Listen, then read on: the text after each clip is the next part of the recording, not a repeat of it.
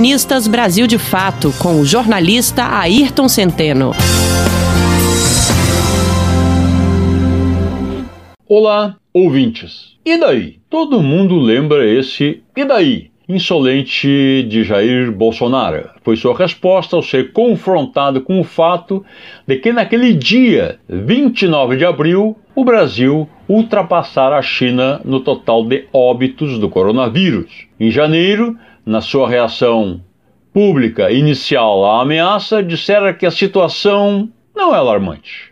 Desde sua primeira manifestação sobre a Covid-19 até a mais recente, em 7 deste mês, quando admitiu estar infectado, foram 45 declarações, das quais 41 de desdém sobre os riscos. Em outros termos, foram 41 notas de repúdio ao isolamento social e 41 manifestos em favor da morte. Percorrer suas falas é constatar a construção monstruosa de um erro erguido com uma argamassa que mistura ignorância, insensibilidade e mesquinhez. Foi assim em 26 de março. Indagado se o Brasil, então com 77 mortes, chegaria aos patamares dos Estados Unidos, o inquilino do Alvorada negou e explicou.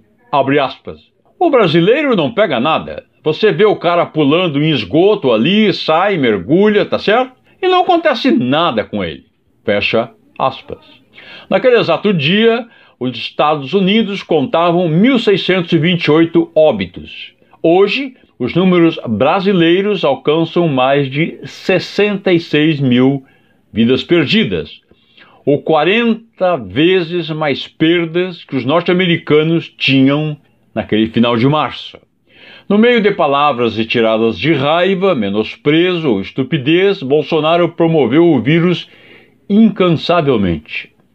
Tirou selfies, comeu pastéis, apertou mãos, dispensou a máscara apoiou atos pela intervenção militar, agrediu as instituições, passeou de jet ski, promoveu churrascada, virou garoto propaganda da cloroquina, andou a cavalo e causou aglomerações a cada fim de semana.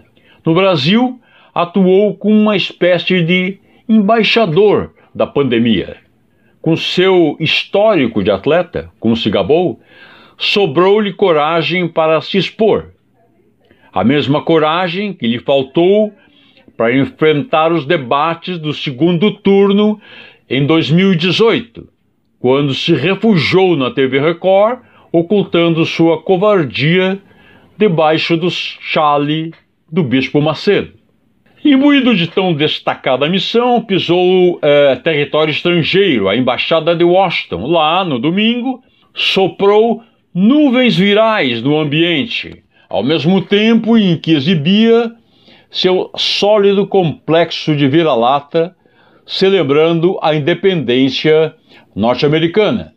Na comilança em que o Corona foi o convidado invisível à mesa, além da vassalagem de Bolsonaro e seu séquito, o entretenimento ficou a cargo do embaixador gringo, figura histriônica que passou o 4 de julho fantasiado de cowboy. Desde a eclosão da pandemia, houve muita conversa, avanços e recuos, três ministros da saúde e pouca efetividade. O governo federal não se mexeu a tempo para adquirir máscaras hospitalares, testes e respiradores. Não treinou equipes nos hospitais para lidarem com pacientes de Covid-19.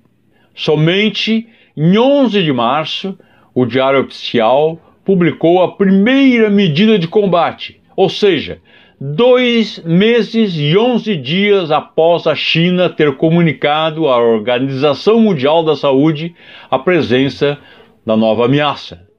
Envolto em negacionismo, Bolsonaro perdeu tempo precioso. Fracasso mundial perante o coronavírus o presidente vai tentar socializar o prejuízo com governadores e prefeitos. Muitos deles também erraram ao cederem à força do dinheiro e afrouxarem o isolamento antes da doença arrefecer. Ao menos não se transformaram em propagadores de falsas curas. Bolsonaro tentará, mas será difícil desgrudar a desgraça do seu lombo. Cada morte cairá na conta da sua inépcia, crueldade e soberba. Em 20 de abril, ao ser questionado sobre o crescimento no número de óbitos no país, respondeu, abre aspas, ô oh, cara, eu não sou coveiro, tá? Fecha aspas. É mais um engano.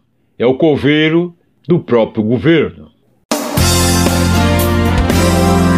Você ouviu o jornalista Ayrton Centeno.